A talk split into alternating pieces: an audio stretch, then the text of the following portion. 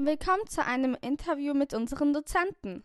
Heute zu Gast haben wir Anna Herle. Hallo Anna, willst du dich mal vorstellen?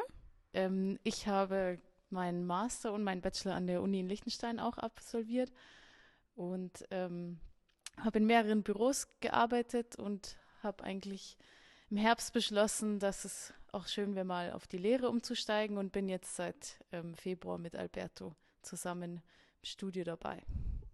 Hast du irgendein Spezialgebiet, was du sehr gut kannst? Spezialgebiet, also das, was ich immer bewusst gewählt habe, als ich noch in der Uni zum Beispiel war, waren viele Holzbaustudios, weil mich das einfach interessiert und weil ich das auch finde, dass es ein lokales Material ist, ähm, das hier in der Region eben viel eingesetzt wird.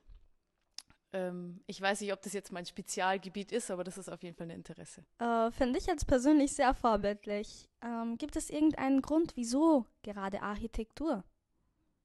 Als ich mich für das Architekturstudium ähm, entschieden habe, war für mich eigentlich der Reiz, dass es in Architektur die eine Seite gibt, wo man entwerfen kann und kreativ sein kann, aber auf der anderen Seite muss man auch mal schauen, dass alles funktioniert und ähm, dass die Sachen, die man entwerft, auch so eine innere Logik haben.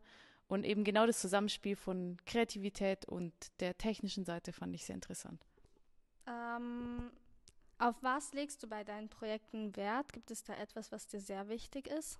Also im Verlauf von meinem Studium und auch von ähm, der Zeit, die ich jetzt schon gearbeitet habe, habe ich gemerkt, dass es sehr wichtig ist, dass wenn man etwas entwirft, dass man sich die Umgebung anschaut und nicht einfach in den freien Raum entwirft, weil wir doch ähm, immer von den Häusern oder von der Landschaft beeinflusst werden. Und ich denke, es ist wichtig, dass wenn wir irgendwo etwas Neues platzieren, auch darauf Acht, acht nehmen. Da können sich die meisten Studenten ja schon etwas mitnehmen. Ähm, Gibt es da irgendeine Methode, wie du bei äh, Entwürfen vorgehst? Ja, also für mich ist es zum Beispiel sehr wichtig, wenn ich jetzt einen neuen Entwurf habe, sei es jetzt mal zum Beispiel in einem Büro, dann gehe ich sehr e-, gerne vor Ort und schaue mir das Grundstück an, ob es jetzt eine leere Parzelle ist oder auch ein Umbau. Ähm, wichtig für mich ist es einfach, den Ort in echt zu spüren, weil ich finde, auf dem Blatt Papier kommt das nicht so gut rüber. Und dann ist es eben auch oft so, dass ich direkt meine ersten Ideen versuche zu skizzieren oder festzuhalten und auf der anderen Seite ist es auch immer wichtig, dass man sich bewusst ist, für wen man entwirft. Das heißt, das Gespräch mit den Bauherren oder eben an der Uni auch, je nachdem, welche Nutzung dahin kommt. Ich denke, das sind so die zwei Komponenten. Also die Vorgangsweise, die merke ich mir für meinen nächsten Entwurf. Ähm, bezüglich zudem gibt es vielleicht noch andere äh, relevante Themen für dich ähm, relevant für mich zurzeit sind zum Beispiel natürlich, was so ein ganz aktuelles Thema ist, die Nachhaltigkeit, dass man bewusster versucht, mit den Materialien umzugehen. Eben, wie ich schon bereits erwähnt habe, zu schauen, auch was sind lokale Materialien. Das ist jetzt hier in der Umgebung vielleicht Holz, aber es kann woanders was ganz anderes sein. Ähm, ja. Jetzt mal eine persönliche Frage. Gibt es irgendein Erlebnis oder irgendeine Geschichte bezüglich Architektur, welches du nicht vergisst, beziehungsweise an welches du dich gern zurückerinnerst? Besonderes Erlebnis war wahrscheinlich, dass ich die Chance hatte, die Holzbauwerkstatt selber zu bauen an der Uni, in der ihr wahrscheinlich auch eure Materie oder eure Modelle macht. Ähm, das war wirklich cool, weil da waren wir ein ganzes Semester, also wir hatten nur ein Semester Zeit, die Werkstatt zu planen und zu bauen also alles relativ knapp. Und gleichzeitig war das das erste Mal für uns Studenten, dass wir etwas, das erst nur auf dem Papier entstand, dann auch in Wirklichkeit gesehen haben am Ende. Und das war, glaube ich, so ein wirklich entscheidendes Erlebnis für mich, dass einem bewusst ist, dass man vielleicht doch neue Räume kreieren kann. Und ich glaube, dieses Gefühl, wenn du das erste Mal in deinen eigenen Entwurf hineinspazierst und es alles anfassen kannst, das bleibt einem wahrscheinlich ja, ich hoffe, diesen Tag kann ich auch irgendwann einmal erleben. Äh, gibt es irgendein Vorbild?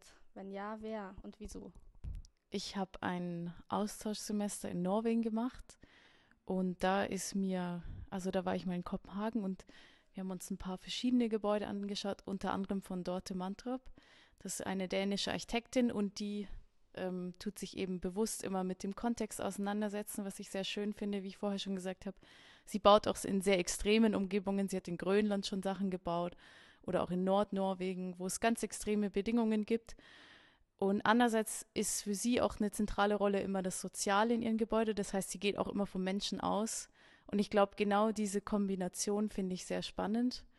Und deswegen sehe ich sie auch als also Vorbild, also als Inspiration für mich. Sehr schön. Ähm, kannst du den Studenten irgendetwas mitgeben? Vielleicht Tipps zum Präsentieren, Entwerfen oder irgendwas allgemein? Also zur Präsentation. Ich weiß, dass da immer große Nervosität ist davor.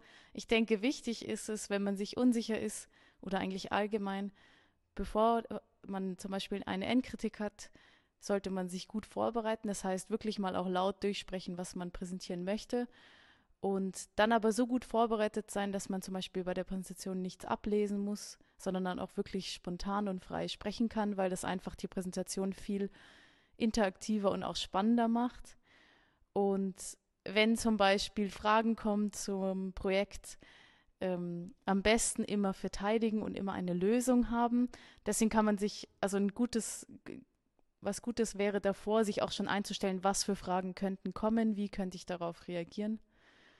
Und sonst zum Entwerfen, wie ich schon gesagt habe, ist es sehr wichtig, vor Ort zu gehen, wenn es die Möglichkeit ist, wenn der Ort, an dem man entwirft, nicht extrem weit weg ist. Und den Ort mal auf sich einwirken zu lassen. Und die ersten Ideen sind meistens die besten. Vielen Dank, dass du dir Zeit genommen hast und dass wir dich besser kennenlernen durften. Äh, danke auch an unsere Zuhörer. Und ich hoffe, wir sehen uns das nächste Mal wieder. Tschüss.